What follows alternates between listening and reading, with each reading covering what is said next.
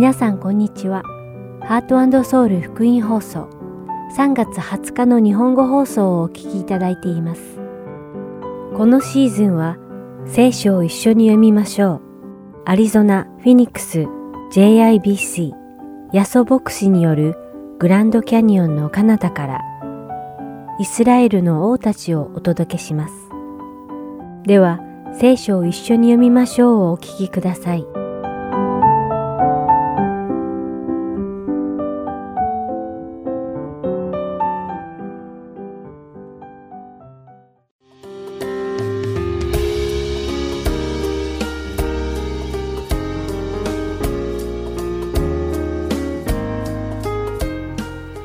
さんこんにちは。聖書を一緒に読みましょうのお時間です。お相手はダイヤモンド優子がお送りします。前回からイエス様の三条の水訓を通して立法を形式的に守るのが重要なのではなく、立法の本質、つまりその立法が持っている精神を理解しなければならないということを学びました。そしてその一番目の例として、殺人をしなければ罪に問われないのではなく、殺人をする動機、すなわち兄弟姉妹、他人を憎むこと自体が罪であり、過ちであることに気づくことが重要であることを学んだのです。今日皆さんと一緒にお読みする三条の水訓もまた同じことを教えてくれます。この世の考えでは、どんなに悪いことを考えても、それを実際に行動に移すことをしなければ罪を犯したとは言いません。なぜなら、この世の価値観では、心の罪は問われず、罪を行動に移していないからです。立法では会員の罪について書かれていますが、人々は会員を実際に行動に移して犯さなければ、会員の罪を犯していない。会員をしてはいけないという立法を破っていないと考えるでしょう。しかし、聖書にはどのように書かれているでしょうか。それでは、マタイの福音書5章27節から32節を読んでみましょう。会員してはならないと言われたのをあなた方は聞いています。しかし、私はあなた方に言います。誰でも情欲を抱いて女を見る者は、すでに心の中で寛因を犯したのです。もし右の目があなたをつまずかせるなら、えぐり出して捨ててしまいなさい。体の一部を失っても、体全体ゲヘナに投げ込まれるよりは、良いからです。もし右の手があなたをつまずかせるなら、切って捨ててしまいなさい。体の一部を失っても、体全体ゲヘナに落ちるよりは良いからです。また、誰でも妻を離別する者は、妻に離婚状を与えよと言われています。しかし、私はあなた方に言います。誰であっても、不定以外の理由で妻を離別する者は、妻に姦淫を犯させるのです。また、誰でも離別された女と結婚すれば、姦淫を犯すのです。マタイの福音書5章28節で、イエス様は実際に会員を行動に移さなくても、すでに心に情欲を抱いて他人を見つめることは、すでに心の中で会員を犯していると、はっきりおっしゃっています。このように、神様の国の罪の定めは、この世のものとは違い、実際に行動さえしなければ大丈夫だというものではないのです。横島の心を持つことも行動の罪と同じく罪に定められてしまうということです。そしてこれは会員の罪にとどまりません。そしてそれはすべて私たちの心に関することです。私たちは何か良いものを見ると、つい内に秘めている欲が顔を出します。そして多くの場合、その肉の欲は私たちのその後の行動に悪い変化をもたらせるのです。だからこそ自分の欲が神様の国の民の心のあり方と合わないなら、私たちはその欲が育ち、自分を支配して治める前にその欲をなくさなければならないのです。聖書には私たちの心のあり方について書かれています。私たちはこの世の価値観で何かを見ると肉の欲が発生します。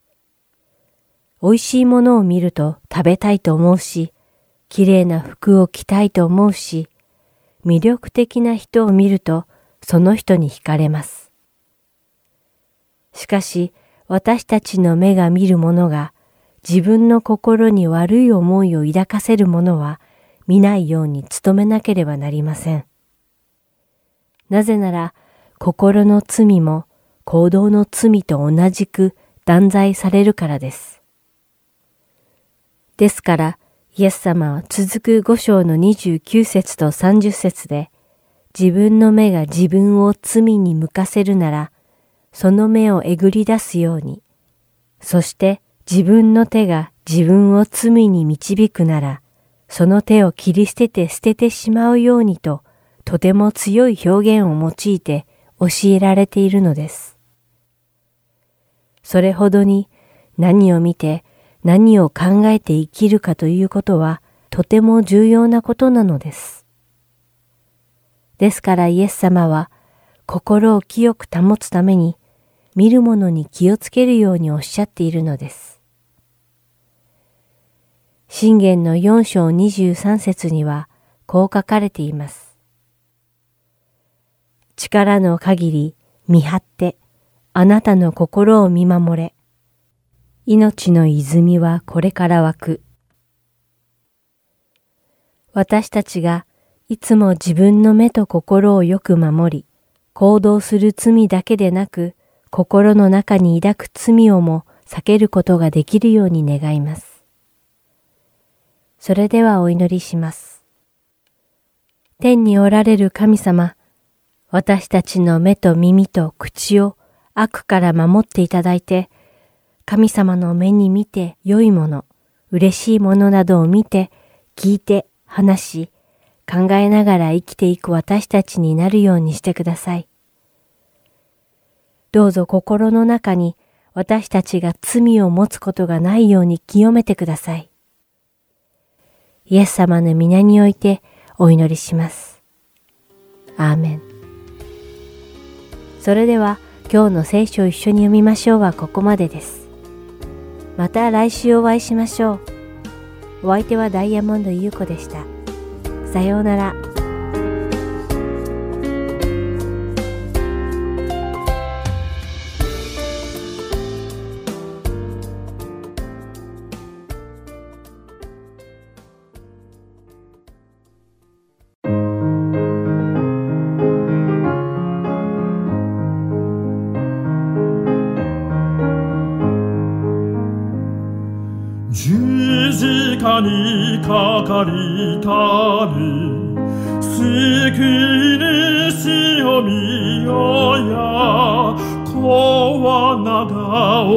を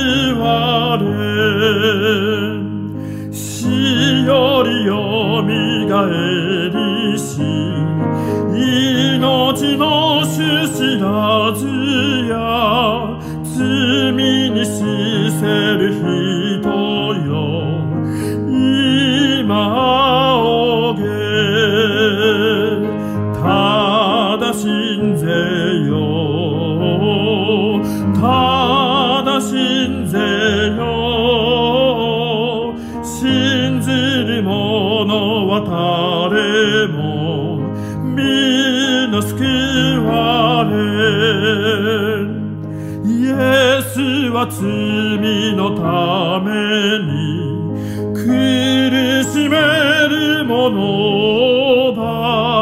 哀れみて救わんと招きたも。ただ信ぜよ。ただ信ぜよ。信ずる者は誰も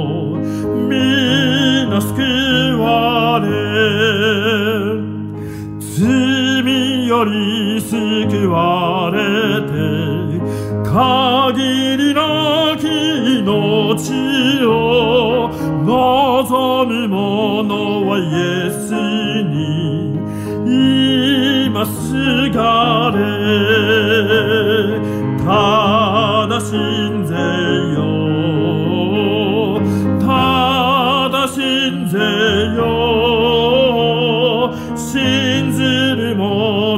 者は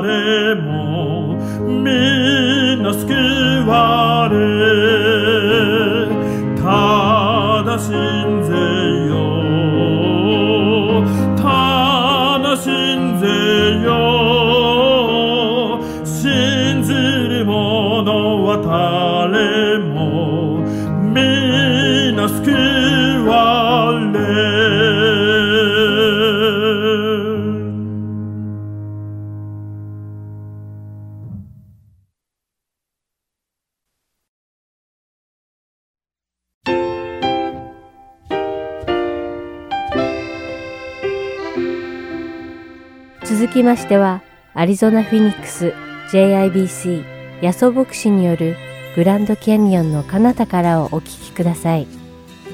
今日のタイトルはアイデンティティです。ヤソ先生のお話を通して皆様が恵みのひとときを送られることを願います。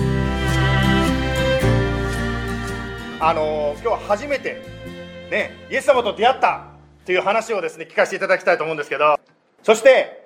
その通訳を。これもまた初めて。今日はなんか初めてばっかりですね。なんかね。お母様と娘さんのこのペアハーコペアでですねご話をねしてくださる。はい。それではあやさん。ねそしてかなさん。よろしくお願いします。皆さんこんにちは。私の名前は松田彩です。私は2週間前にこの教会に通い始めました。そして5日前にイエス様を信じました。今日はこのどうやってイエス様を信じることになったかのお話をしたいと思います。私が子供の頃はイエス様のことは知っていました。でも信じてはいませんでした。私のお父さんはクリスチャンです。でもお母さんは違います。私の家族ではイエス様はお父さんの友達でした。家族の友達ではなかったです。そして私の友達でもありませんでした。聖書のお話や牧師先生のお話は私をいい気分にしてくれました。でも私はその程度でよかったです。イエス様を信じる理由は見えませんでした。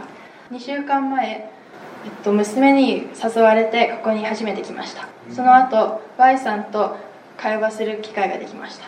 Y さんはこう言いましたみんないつかイエス様を信じるか信じないかを決めなければいけない時が来ると。これがすごい嫌でした。でも心の中で Y さんの言ってることは正しいと知っていました。だから祈り始めました。その1週間が経った時にはイエス様は本当だということは知っていました。お願い事に全部答えてくれていました。そして寛大に答えてくれました。でもこれでますます混乱しました。どっちにしても神様は私の願い事に答えてくれるのならなぜイエス様のことを信じなければいけないの？もう私が必要なものは全部神様が与えてくれていました。なぜ私は変わらなければいけないの？次の朝私は宝刀息子のお話をたまたま読みました。あこのお話も知ってるよ。でも突然分かりました。私が宝刀息子でした。神様の言葉や愛を無駄にしていました。でもこの愛や尊敬を返してはいませんでした。なんてことをしてしまったのでしょう。神様のところに走っていきたかったです。膝をついて許しを求めたかったです。私がやっていたほどのひどいことは神様しか許せません。その時に私は分かりました。神様のことは必要でした。そしてイエス様を私の救い主として受け入れました。それが私の証です。ありがとうございますお祈りしましょうハレルイエス様主の皆を賛美いたします今、あやさんのイエス様と出会った、あなたと出会った、いや、あなたがあやさんをずっと追い続けてこられた、その証を聞かせていただきました。お父様にあなたが触れられ、そして今、娘さん、つまりあやさんにあなたが触れられました。本当に神様、今私たちはこの2週間だけのこの教会での一緒の礼拝かもしれませんが、あなたはずっとあやさんの人生に働き続けてこられました。今日こうして一緒に祈ってる方の中にも、私も家族のために祈ってんです。救われてほしいですと思っている方もいらっしゃるでしょう。家族は救われます。なぜならばイエス様あなたがそれを願っているからです。神は全ての人が救われて真理を知る、よるようになることを望んでおられると聖書は言っています。どうぞ神様、あやさんのこれからのあなたとの歩みをどうぞこれからも導いてください。こうして本当にイエス様の前に主にあるあなたがお父様であり、そして兄弟姉妹として一緒にお交じりができる新しい道を一緒に歩むことができることを感謝いたします。今から聖書の言葉、特に今日は、コロサイ人への手紙の3章を通して共に学んでまいりたいと思います。どうぞ私たちの心にお語りください。あなたがあやさんの心に語りかけたように、どうぞ私たちの心に命の言葉、今週1週間の祈りの答え、導きの言葉を与えてください。イエス様の名前によって祈ります。アメン。えーね、2週間でこんな証ができる。ちょっと私びっくりしてしまいましたけどです。本当にね、素晴らしい神様のね、働きでした。本当に感謝します。ありがとうございました。えー今日この最初からですけども、テーマはですね、アイデンティティというタイトルですね。まあ、アイデンティティと言いますと、自分が何者かということをですね、示すものであります。例えばですね、皆さん人からあなたはどういう人ですかって言われたらですね、なんて紹介しますか？私は髪の毛が黒くてとかですね、また自分の性格ですね、私はこういう性格でとか、いろいろこう自分のことを紹介すると思うんですけど、イエス様と出会うと、実は私たちのアイデンティティが変わるんですね。先週はですね、パウロがイエス様と出会った時に彼自身の人生が変わってしまったということを学びました。今日の話はですね、そのようなアイデンティティがどのように古い私と新しい私に変えられていったかということ、それをですね、コロサイの3章の1節から共に学んでいきたいと思います。はい。まず、コロサイの3の1からですね、えー5節まで読みたいと思います。1節ですね。こういうわけで、もしあなた方がキリストと共によみがえらせられたのなら、上にあるものを求めなさい。そこにはキリストが神の右に座を占めておられます。2節あなた方は地上のものを思わず、天にあるものを思いなさい。あなた方はすでに死んでおり、あなた方の命はキリストと共に神のうちに隠されてあるからです。私たちの命であるキリストが現れると、その時あなた方もキリストと共に栄光のうちに現れます。ですから、地上の体の諸部分、すなわち不貧困、汚れ、情欲、悪い欲、そしてむさぼりを殺してしまいなさい。今ですね、コロサイの3の1から5まで読みましたけども、ここでイエス様と出会って、新しくなった自分と古い自分のそのアイデンティティの違いがですね、表されています。例えば、今読んでいただいた中で、新しいアイデンティティ、つまり、イエス様を信じた新しいあなたがどういう人だと書いてあるでしょうか。例えば一節に何て書いてありますかね。一節にはこう書いてますね。キリストと共に蘇らせられたと書いてあります。ですから、イエス様を信じたとき、つまり、あやさんのようにですね、I believe in Jesus Christ、イエス様を信じると言ったときに、キリストに蘇らせられたというこのことが起こっている。それは、それがあなたのアイデンティティになったということがここに書いてあります。3節にもですね、続けて新しいアイデンティティが書いてますね。3節にはこう書いてあります。すでに死んでおり、そしてあなた方の命はキリストと共に神のうちに隠されていると書いてますね。ですから、イエス様を信じたあなたの新しいアイデンティティがそこに書いてありましたね。そして、4節にと言いますけど、こう書いてますね。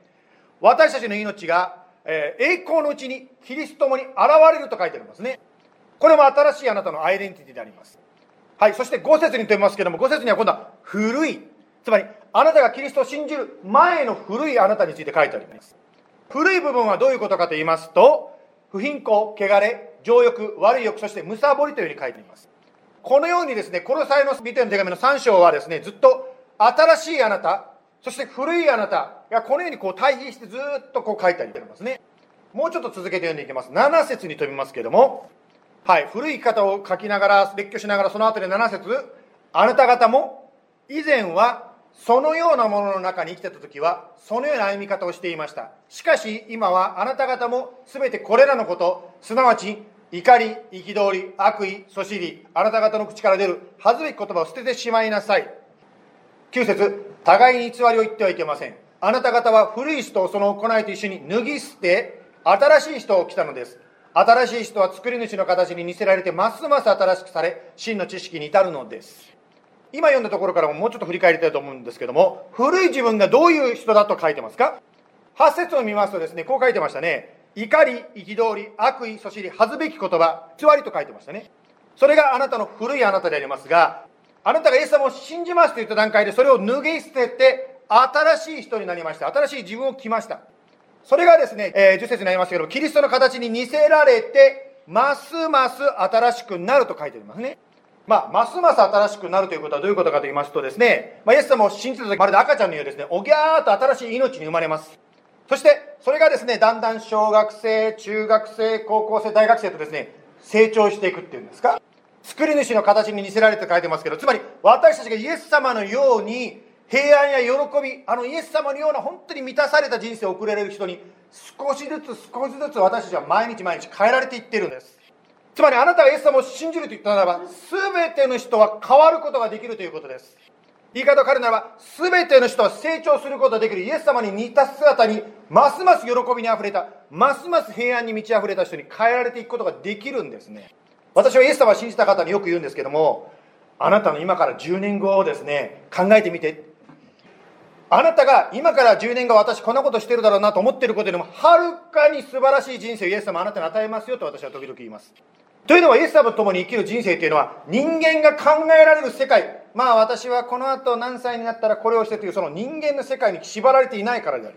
イエス様についていくならば自分では想像できなかった。しかし自分が一番欲しかったあの幸せな人生を体験できるんですね。まあ今日のポイントですね、まあ、新しいアイデンティティということなんですけどもこのことに関して2つのポイントで今日学んでいきたいと思います。まず1つ目のポイント。このアイデンティティということでですね、今日の箇所から学ぶ一つ目のポイントは何かと言いますと、新しいアイデンティティを知りましょうということです。新しいあなたの、キリストを信じたあなたのアイデンティティを知りましょうということです。まあ今読んだ箇所ですね、ずっとこう追ってきた、細かく追ってきましたけども、そこにですね、何が新しくて何が古いのかということがずっとこう列挙されてましたよね。なんで書かれなきゃいけなかったかと言いますとですね、書かれないと私たち気がつかないから、これは古いんですよ、これは新しいんですよということを一つ一つこう書いてあったわけです。まあ、聖書を読んでって時々ですね、いろんなことを何々しなさいっていう言葉が出てきますけども、何々しなさいっていうことはどういうことかというと、私たち言われないとやらないから、しなさいってあえて言ってるわけですね。というのはですね、お腹が空いてるとご飯食べなさいって言わなくたってですね、勝手に食べちゃうわけです、いろんなものを。ですから本当に言われないとやらないから何々しなさいと聖書に書いてあるわけです。ここでですね、新しいあなたについて書いてある、古いあなたについてどうして書いてあるかというと、言われないと私たちは気がつかないっていうことですね。ですから一つここでですね、まず第一な最初のポイントとして私たちが学びたいのは、新しいあなたのアイデンティティが何かを知りましょうということです。もう一度ですね、一節に戻りますけども、そこからですね、アイデンティティをもう一度見たいと思うんですが、一節はこう書いてましたね。キリストと共によみがえらせられたと書いてあります。つまり、あなたはキリストもによみがえった、つまり新しい命によみがえったと聖書は教えています。また3節に何て書いてましたか？あなた方はすでに死んでおり、あなた方の命はキリストもに神のうちに隠されていると書いてましたね。1節も3節もですね、書き方的に言うとですね、すでに起こってしまったような書き方をしておりますね。よみがえられますよとかですね、死ぬかもしれませんねではなくって、よみがえらせられた、死んでおると、もうすでにあなたがそのことが起こったよ、体験したよということが書いてあるんです。つまりどういうことかと言いますと、古いあなたは死んでしまいました。あなたはもう新しくされましたということ。まあ、そう言われてもですね、多くの場合は気づかないと思うんです。気がつかないから私たちは古いままで生きてしまうことがあるんです。だから私たちを教えられる必要があるし、こうして学ぶ、つまり聖書を読む必要があるわけです。イエス様はですね、このようにおっしゃいました。ヨハネの福音書の3章3節にこう書いてあるんですけども、誠に誠にあなた方に告げます。人は新しく生まれなければ、神の国を見ることはできませんと言いました。まあ、イエス様を信じるときですね、ボーンナゲン、つまり新しく生まれるという言葉を言われますね。つまり、イエス様を信じたときに、あなたは新しくされたわけです。生まれ変わったんです。生まれ変わってない人は天国に行けません。しかし、生まれ変わるならば、あなたは新しいあなたですから天国に行けるわけですね。もちろん地上で生きてる間はその完全に変えられたっていうことにですね、気がつかないと思います。だからここに教えられてるわけですね。新しい人のあなたがですね。私たちはもちろん地上で生きてる間にですね、教えられないとわからないということを言いましたけども、本当に変わったなっていうことを完全な意味で体験できる時が来ます。それはどういう時かと言いますと、あなたが天国に行った時であります。つまりクリスチャンにとって死とはあなたが変えられると完全に変えられたあなたを体験する時であります私はですねこういったバイブルスタディや礼拝だけではなくてですねハイキングに行ったり一緒にゲームセンターに行っていろんなですねクリスチャンとやることがすごく楽しい好きですというのはですねまあ、ある方とですね、昨日実はあの、ね、あの、カメルバックマウンテンにですね、初めて登ってですね、あの、上までなんとか届きました。行きました。あの、その時ですね、私もちろんね、あの、情けないんですけど、こう体曲げるとですね、つま先に私届かないんでね、情けないんですよという話をある人としてたんですよ。そしたらですね、私よりもはるかに、あの、しっかりこう、体運動してる人が同じこと言ったら、いや、俺も届かないんだよってこう言ったんですね。でもその人はこう言ったのよ。届かないのはね、どうしてか知ってるか？私の足が長すぎるからだ。あ、それ聞いて、あ、そういうふうに考えるんだと思った。だから、あ、私もこれから言おうかなと思って、いや、これ体が硬いんですって言わずに、足が長すぎるからですと。そんな私もですよ、天国に行けば、いろいろ理屈つけなくても、素直に届くようになるわけなんです。つまり天国に行く時に私たちは、体に面においても、そしてまた、心の面においても、本当に私が新しくなった、つまり、あニューアイデンティティがもう完全に体験できるのが、私たちが天国に帰った時なんですね。しかし、天国に行く前から、もうすでに私たちは新しくすでにされているので、私たちその新しい自分に生きる必要があるわけですね。私たちは教えられないと新しい自分が何かわからないわけなんですねではどのようにして新しい自分はどういうものかを知ることができますか？聖書読むこととしてあります。ですから毎朝ですね聖書を読みましょうというふうに私たちの教会はいつも言ってますけども聖書を読むことを通して何をやってるかというと古い自分の考え方に気がついて新しい自分の考え方を知るということを毎日毎日やってるわけなんです。そのことを通して私たちが日々毎日毎日変えられていくわけです。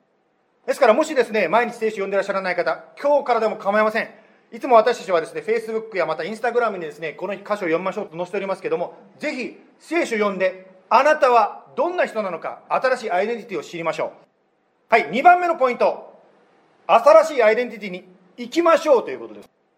新しいアイデンティティを知るだけではなくて2番目のポイント新しいそのアイデンティティを実践するその新しいアイデンティティに行きましょうということです。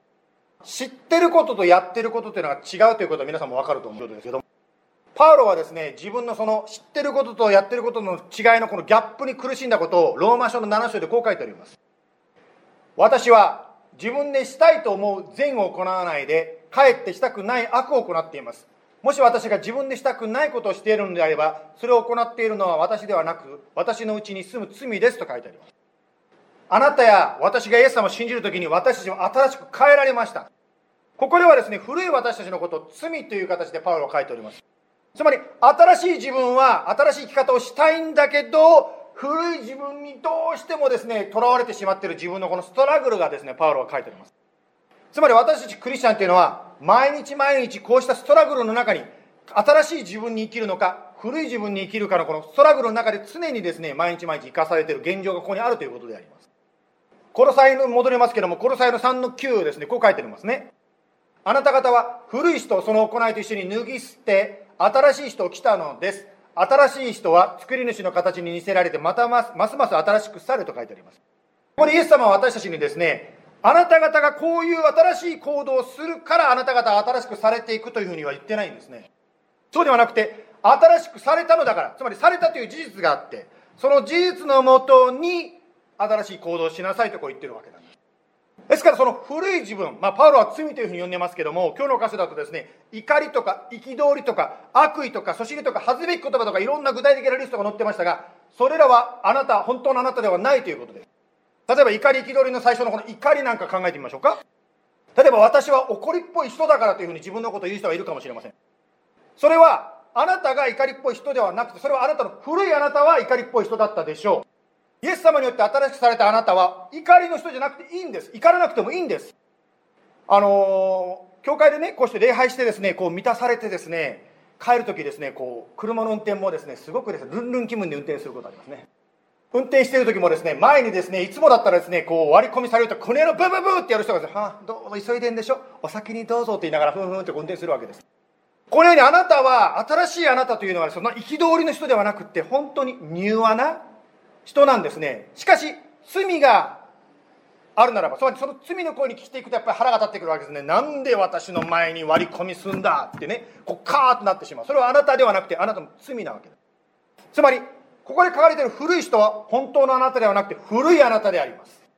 あなたはイエス様を信じた段階で新しく変えられましたと聖書が言ってるので、まあそう、私は信じて生きるわけです。時々あの、感じないっていう方もいらっしゃると思うんですけど、しかし、感じることと実際に起こっていることは必ずしもマッチしないことがあります。例えば私、オレゴン州から引っ越してきてですね、アリゾナ州のね、免許証をもらったとしましょう。もらってるんですけど、しかしですね、運転しながら、なんか俺、アリゾナの人には気がしないんだよな。やっぱなんか気持ちオレゴンなんだよなと思っても、アリゾナ州の免許をもらった人間、つまりアリゾナ州の人であるという事実は全然変わんないんですよ。私の感情と関係ないんですね。つまり、イエス様を信じたということを通して、あなたが、わ、私なんか救われているような気がするわと思った時も、思ってない時も、感情に関係なく、あなたは新しくされたという事実は全く変わらないんですね。パウロの出てきたようなですね、またここに書かれているような罪ということで古い自分と、その罪ではないあなたの新しい自分というこの2つ、罪なのか罪じゃないかということの対比というのはよくされると思うんですが、クリスチャン生活が長くなってくると、そういう面だけでなくて、違う面で古い自分と新しい面のこの戦いというのが出てくることがあります。例えばそれはですね、まあ自分の性格というか、世の中を見る見方、それがですね、本当に古いままでずっと生き続けている可能性があります。例えば、まあ、一つ出しますとですね、あなたがしたことに対して他人から褒められたということを一つの例に出して話してみましょう。褒められた時に古い自分はこう思うかもしれません。はあ、俺ってすごいだろ？あ見てる？ってこうですね。なんかこう、高慢になってしまうっていうんですか？しかしそれは古い自分であります。しかし新しいあなたはどうですか？褒められた時はやっぱり高慢になるんではなくてへりくだるわけです。ですから神様と周りの方にですね、本当に感謝を捧げる人になっていく。または褒められた時に古い自分はこう思うかもしれません褒められるとですね褒めた人を見てちょっとこの人下心があるんじゃないかな下心があるからなんか私を褒めて何かやろうおだてて何かさせようとしてんじゃないかと思ってこうその人の悪い気持ちを探ろうとするそうではなくて新しい自分はそうした相手を疑ったりですね相手を悪く考えなくて素直にですねもうねありがとうって言ってですね素直にもお褒めの言葉は裏を探らない相手の足を引っ張らないでそのままありがとうというふうに受け取ることができるまたはですね自分には価値がないな、私はダメだなと思っている方がですね、そういうふうに自分はそういうものなんだ、価値がないなと思っている方が褒められたとしましょう。誰かにですね、褒められてる人と自動的にですね、ノー、もう褒めないでっていうか、違う違う違うっていうこの気持ちがうわーっと湧いてくるんです。この出てくる気持ちは実は本物の、つまり新しいあなたではないんですね。つまり人から高められてる、褒められてる人と、ノー、私じゃない、私じゃないっていう、その悪い意味でですね、自分のその価値を受けられないっていうか、他の人の褒める言葉を受けられないという、そういう自分の姿が、つまり古い自分が出てきてることがあります。そうではなくて、新しい自分はですね、他の人が褒められるとですね、ありがとうってこういうことができる。つまり言い方を変えるならば、他人の評価に自分の価値を置かないで、イエス様から愛されてるんだということで、自分のですね、新しい自分に生きてるので、人から褒められてもですね、ノーノーノー、わーってですね、もうそれを拒否する必要もなくなるわけです。このように私たちは実際に生きていく中で、新しい自分と古い自分の2つの声が常に聞こえてきて、その中でですね、一体どっちの声に聞くのかということの中にですね、戦いの中に私たちがいるということなんですね。しかしその中で、もし私たちが新しい声、新しい自分に生きていくならば、イエス様の力と、そして自由、そして喜びを体験できます。実はクリスチャンライフの本当に楽しいところはこういうところなんですね。古い自分の声ではなくって、イエス様の声に聞き従って、やったことがなくても、お言葉ですからと言ってイエス様の声を信じて生きていくときに、本当のイエス様の力、平安、喜びを体験できるんです。昨日もですね、まあ、キャメルバック登った時にですね、キャメルバックというとこのフェニックスの街で一番背が高いですね、あの、山ですよね。入り口に行くとですね、こう書いてあるんですね、エクストリームにディフィカルトって書いてあるんですね。難しいよってもう警告されてるんです。まあ、来てた方の中ではですね、デニスみたいにですね、こんなでっかいバックパック背負ってですね、もう石の上をぴょんぴょんぴょんぴょん取りながら登っていく人もいるわけですよ。しかし、やってみたら頂上まで行けたわけですね。つまり何が言いたいかと言いますと、私たちがですね、古い自分の声に従ってですね、私はこういう人間なんだ、いや、私はこうやって生きてきたんだというふうにしがりついていくならば、あなたがもっとできる可能性があることに気がつかない。しかし、その新しい自分に生きていくときに、あ、こんな人生があったんですか。うわーって新しい自分に気づくことができる。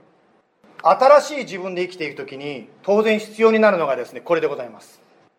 あのこの歌はですねあの皆さん知ってらっしゃいますか？What a friend we have in Jesus という歌ですね。慈しみ深きというふうに訳されておりますがこのあの歌こういう歌ですね What a friend we have in Jesus っていうね All our sins and grief to bear What a privilege to carry Everything to God in prayer Oh, what peace we often forfeit. Oh, what needless pain we bear. と書いてますね。ここで一つポイントにしたいのは、needless pain であります。つまり何が言いたいかというと、私たちは多くの場合ですね、負わなくてもいい、背負わなくてもいい pain、重荷を背負って生きていることが多いということであります。ジーザスがせっかくですね、私が背負ってあげるよって言ってるのにですね、一生懸命イエス様の背負ってあげるというその声を無視して、自分で、I can do this, I have to do, me, me, me ってですね、自分でやろうとしてる。だから私たちはその後ですね、needless pain we bear 書いてますね。All because we do not carry everything to God in prayer. って書いてますね。つまり、自分で重荷を負うのではなくって、イエス様に祈りましょうと言ってますね。ですから先ほど言ったように新しいアイデンティティに生きていこうとするとイエス様なしには難しいと感じることがあると思います。例えばですね先ほどの例からも分かったように私の場合は褒められるとちょっと耐えられないタイプの人間だということはちょっとさっきの証でなんでこの証出したのかなあの例を出したのかなって分かると思うんですけどで人から褒められた時に「ありがとう」って素直に言うのがこれほど難しいまあそういうタイプの人この中にいらっしゃるかどうか知りませんけどもやっぱり自分の中にそういった自分に価値がないんじゃないかなって思いがどっかにあってそれがこう疲れてるからどうしてもリアクションとしてですね、ノーノーノーミーミーミーって自動的に出ちゃうんですね。ですから私の中で常に思い出せなきゃいけないのは、まあ人から褒められようが、または人からけなされようが、私の価値は変わらないんだ。それに土台に持って言う時に人からのお褒めの言葉も素直に受けられます。ですから、そのようにですね、人から褒められた時に、自分がこう退けたい時にその時にイエス様に祈るわけですね。イエス様助けてください。私は本当にここで素直にありがとうと言えるように。こういうわけですねこのようにクリスチャン信仰というのはイエス様なしには続かないようにできてるわけなんです。イエス様に求めていく時にあなたはもっと私が体験したように山の上に立ってあ I can climb up this camel back っていう感じでですね新しい自分を発見できます。今日は2つのことをアイデンティティについて学んでまいりました。新しいアイデンティティを知りましょう。新しいアイデンティティに行きましょう。イエス様あなたは聖書を通して新しい私たちがどんなものなのかどんなに祝福されてどんなに愛されてどんなに恵まれているものかを常に常に常に毎日語ってくださってます。しかし毎日生きていく中でだんだんその声ではなくって他の声に耳を傾けてしまうかもしれません。そして古い自分で生き続けたりしてしまうことがあるかもしれません。悔い改めます。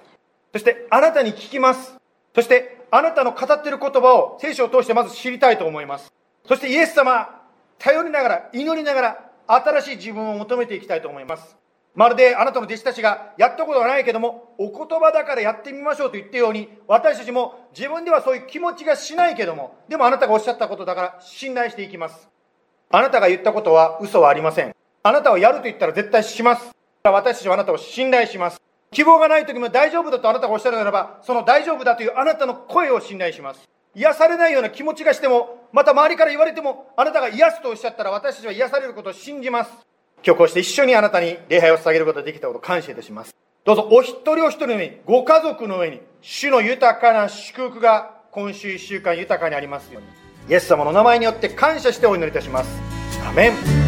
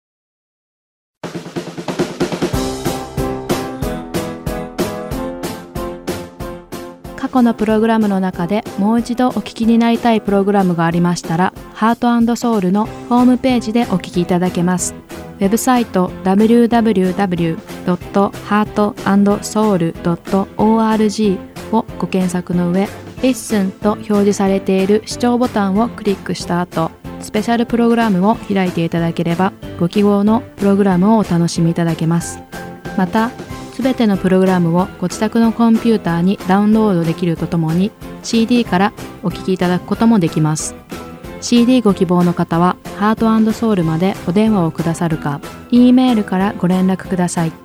電話番号は602-866-8999 E メール heartandseoul.org アットマーク gmail.com までご連絡ください。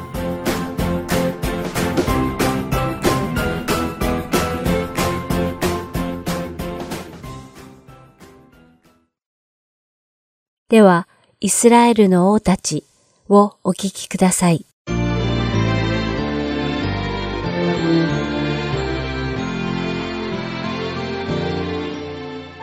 皆さんこんにちは。イスラエルの王たちの時間です。お相手は横山まさるです。今回は3週にわたってお話ししてきた北イスラエル王国第9代目の王ヨラムに関しての最後の回となります。そこでまず先週学んだことをおさらいしてみましょう。アラム王国の王ベンハダデがサマリアに攻め上ってサマリア城のある町を包囲しました。これはいわゆる兵糧攻めと呼ばれる戦法で、外部との交通を断ち切って囲んだ敵を飢えさせ、疲れさせたところを一気に打ち取るというものでした。包囲されたサマリア城は、時間が経つにつれ疲弊し、町中の食料が底をつき、民たちは飢え始めました。そして、ついにひどい飢餓状態となり、イスラエルの民は汚れた動物はもちろんのこと、なんと自分の子供まで食べてしまうというような、とても悲惨な状況に陥ってしまったのです。しかし、イスラエルの王ヨラムは、このような危機に見舞われても、主の見前にひれ伏し、悔い改めて主に救いを求めようとはせずに、あろうことか主を逆恨みしたのです。その腹いせに主の預言者であるエリシャを殺そうと考え、家来たちにエリシャを探して連れてこいと命じたのです。と、ここまでが先週までのお話でした。さて、今回はヨラム王が預言者エリシャを連行するために送った従者がエリシャを探し当てたところから始まります。列王記第2の第6章33節の後半部分にそこでエリシャに向かって、ヨラムが心から信頼していた死者に言わせた言葉が書かれています。読んでみましょう。死者が彼のところに下ってきて言った。見よ、これは主からの災いだ。これ以上、何を私は主に期待しなければならないのか。とあります。この言葉はすでに主は私に災いを下されたのに、どうして私が今更主の慈しみを待つことができるのかという意味でした。つまり、ヨラムはこの災いが主から下されたものだということは知っていたのですが、主は悔い改めて減り下り救いを求める者に対して自ら下された災いを思い直してくださる方でもあるということは知らなかったのです。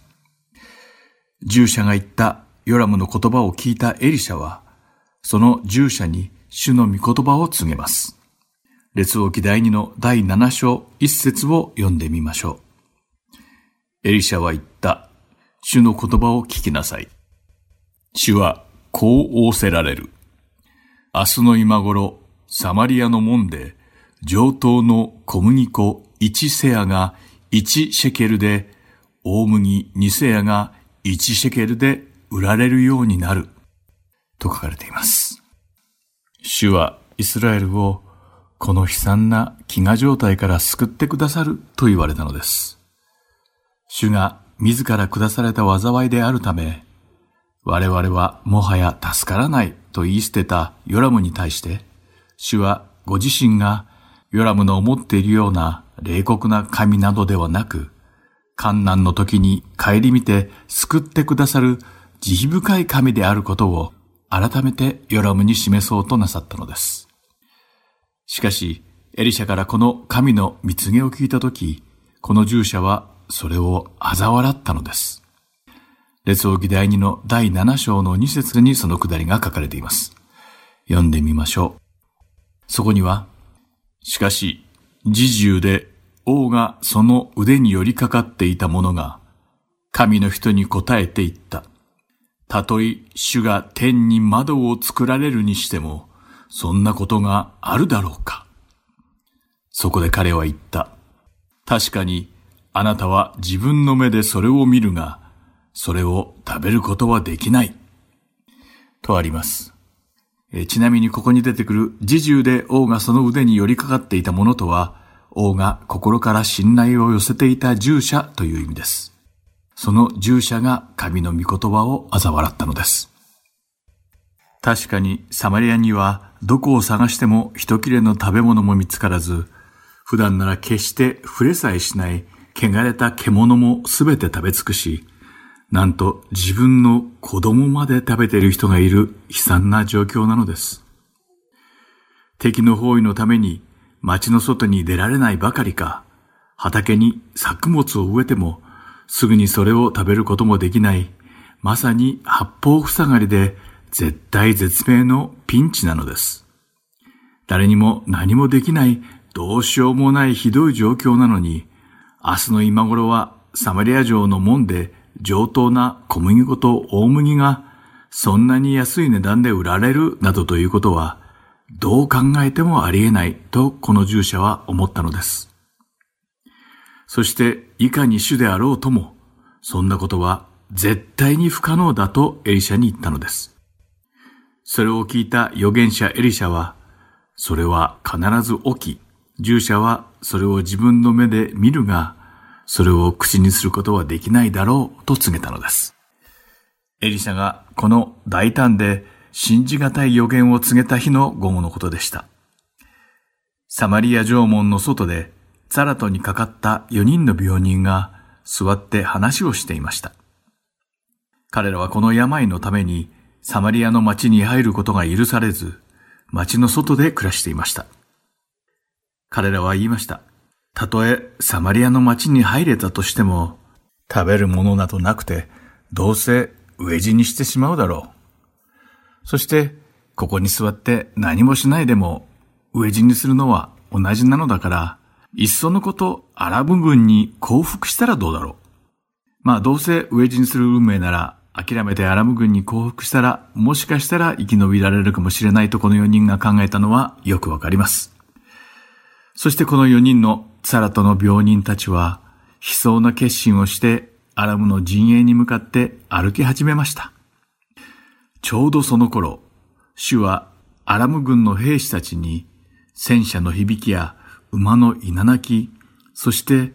地響きをさせて大歓声とともに攻めてくる耳をつんざくような大軍勢の轟音を聞かせたのです。それを聞いたアラム軍は驚き、恐れをののきました。イスラエルの王がヘテの王やエジプトの王たちを雇って連合を組んだ大軍が彼らを襲いに来たと思ったのです。アラブにとって常に脅威だったヘテとエジプト両国を率いたイスラエルの大軍が攻め上ってきたと信じたアラム軍は恐怖に打ち震え、戦意喪失してしまいました。そしてイスラエルを包囲していたアラブの軍勢は皆立ち上がり、天幕や馬やロバをそこに置き去りにしたまま、我先にあっという間に逃げ去っていったのです。さて、夕暮れになって、アラム軍の陣営にたどり着いた4人の病人たちは、なぜかそこには誰もいなくなっていることに気づきました。そして急いでサマリアの王宮に戻り、モンペイにこのことを知らせたのです。しかし、ヨラム王は、アラム軍が皆逃げてしまったという報告を聞いても、それを信じることができませんでした。アラム軍はきっと陣営から出て野に隠れ、イスラエルの民が町から出てくるのを待ち伏せして生け捕りにして、その後に町に攻め入ろうとしているのではないかと考えたからです。主がエリシャを通して食糧難を解決してくださると言われたことが、ヨラムにはどうしても信じられなかったのです。そこでヨラムは用心深くアラム陣営がいた場所の後ろに回って本当にいなくなったかどうかを偵察してくるようにと家臣たちに命じました。偵察隊がはるばる遠くのヨルダン川まで行くと、道の至るところにアラムの兵士たちが慌てふためいて逃げるときに脱ぎ捨てられたであろうたくさんの衣服や武具が落ちていたのです。それを見て初めてアラムの陣営には本当に誰一人残っていないことを悟ったのです。偵察隊がヨラム王にこのことを報告すると、それを聞いたイスラエルの民たちは一斉に町から出て、アラム陣営がいた場所に殺到しました。そしてそこに残された溢れるほどの戦利品や食料をかすめ奪ったのです。そして主が預言者エリシャを通して告げられた通り、サマリア城内には食料が溢れ返り、イスラエルの民はこうして飢餓から救われたのです。大勢のイスラエルの民が残された物品や食料を集めるために我先にアラブの宿営地になだれ込み始めたので、ヨラム王は混乱を避けるためにエリシャに送った例の一番信用していた従者を縄文の管理に当てました。この従者は前日エリシャから告げられた予言を信じずに、嘲笑い、主が天に窓を作られても、飢饉を逃れることなどありえないと言ったその人でした。それを聞いたエリシャは、列王記第2の第7章2節でこの従者に、確かにあなたは自分の目でそれを見るが、それを食べることはできないと言ったのでしたね。次に、列王記第2の第7章20節を読んでみましょう。そこには、その通りのことが彼に実現した。民が門で彼を踏みつけたので、彼は死んだ。と書かれています。主が預言者エリシャを通して、この従者に告げた御言葉通りに主の予言は成就したのです。このようにまたしても主はその素晴らしい見業でアラム軍を追い払ってくださり、主は生きておられ、主は全能であられることを王ヨラムとイスラエルの民全体に示してくださいました。また、主が言われることは必ず成就し、主がイスラエルを守ってくださっていることもはっきりと示してくださったのです。主はこのような愛と忍耐に満ちた奇跡を通して、イスラエルの王ヨラムとその民が主に立ち返ることを望まれていたのです。それなのに、ヨラムもイスラエルの民も、主の御言葉を信じなかったばかりか、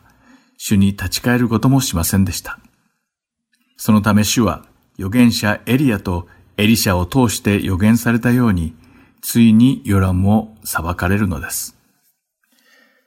列王記第一の第19章の16節から17節に、主が預言者エリアを通して告げられたヨラムに対する裁きの内容が書かれています。そこには、また、ニムシの子エフーに油を注いで、イスラエルの王とせよ。また、アベルメホラの出のシャファテの子エリシャに油を注いで、あなたに代わる預言者とせよ。ハザエルの剣を逃れる者をエフが殺し、エフの剣を逃れる者をエリシャが殺す。とあります。主の奇跡の見業によって、アラムの兵糧攻めから逃れたヨラムは、その後、南ユダ王国の王アハズヤと同盟を結び、アラムの王ハザエルに再び戦争を仕掛けたのですが、傷を負ってしまいます。ヨラムは傷を癒すために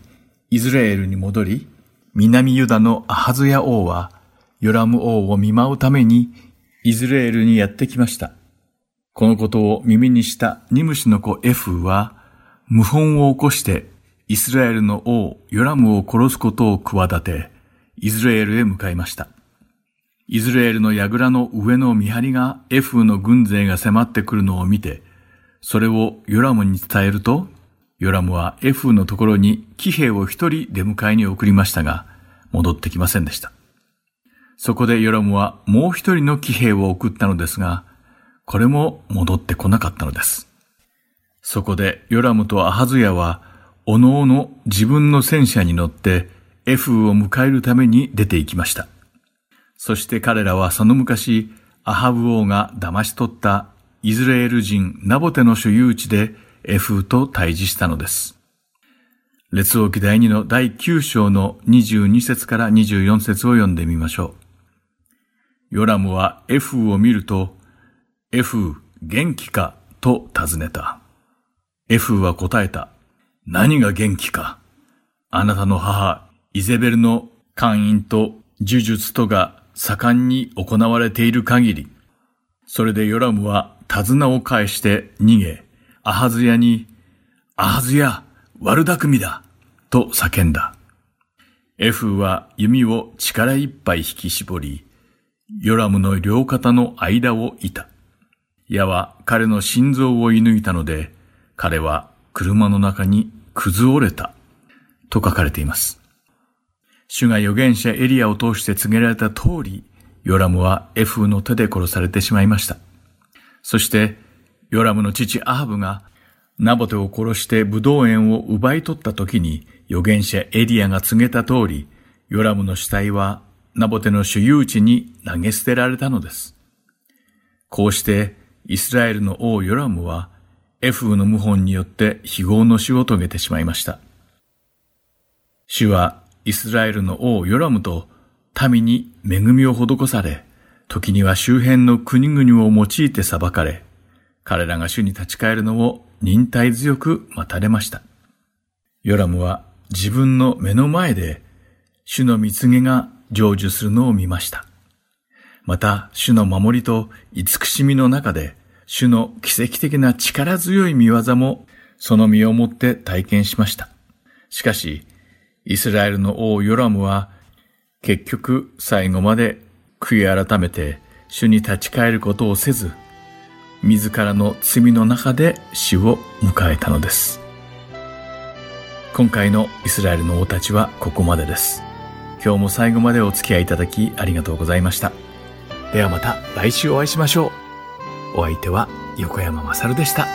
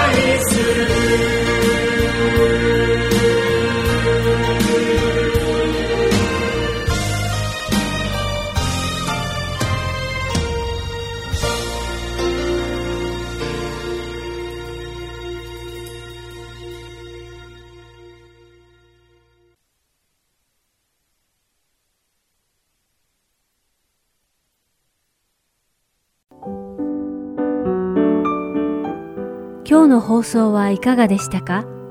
最後までお付き合いくださりありがとうございました。また来週お会いしましょう。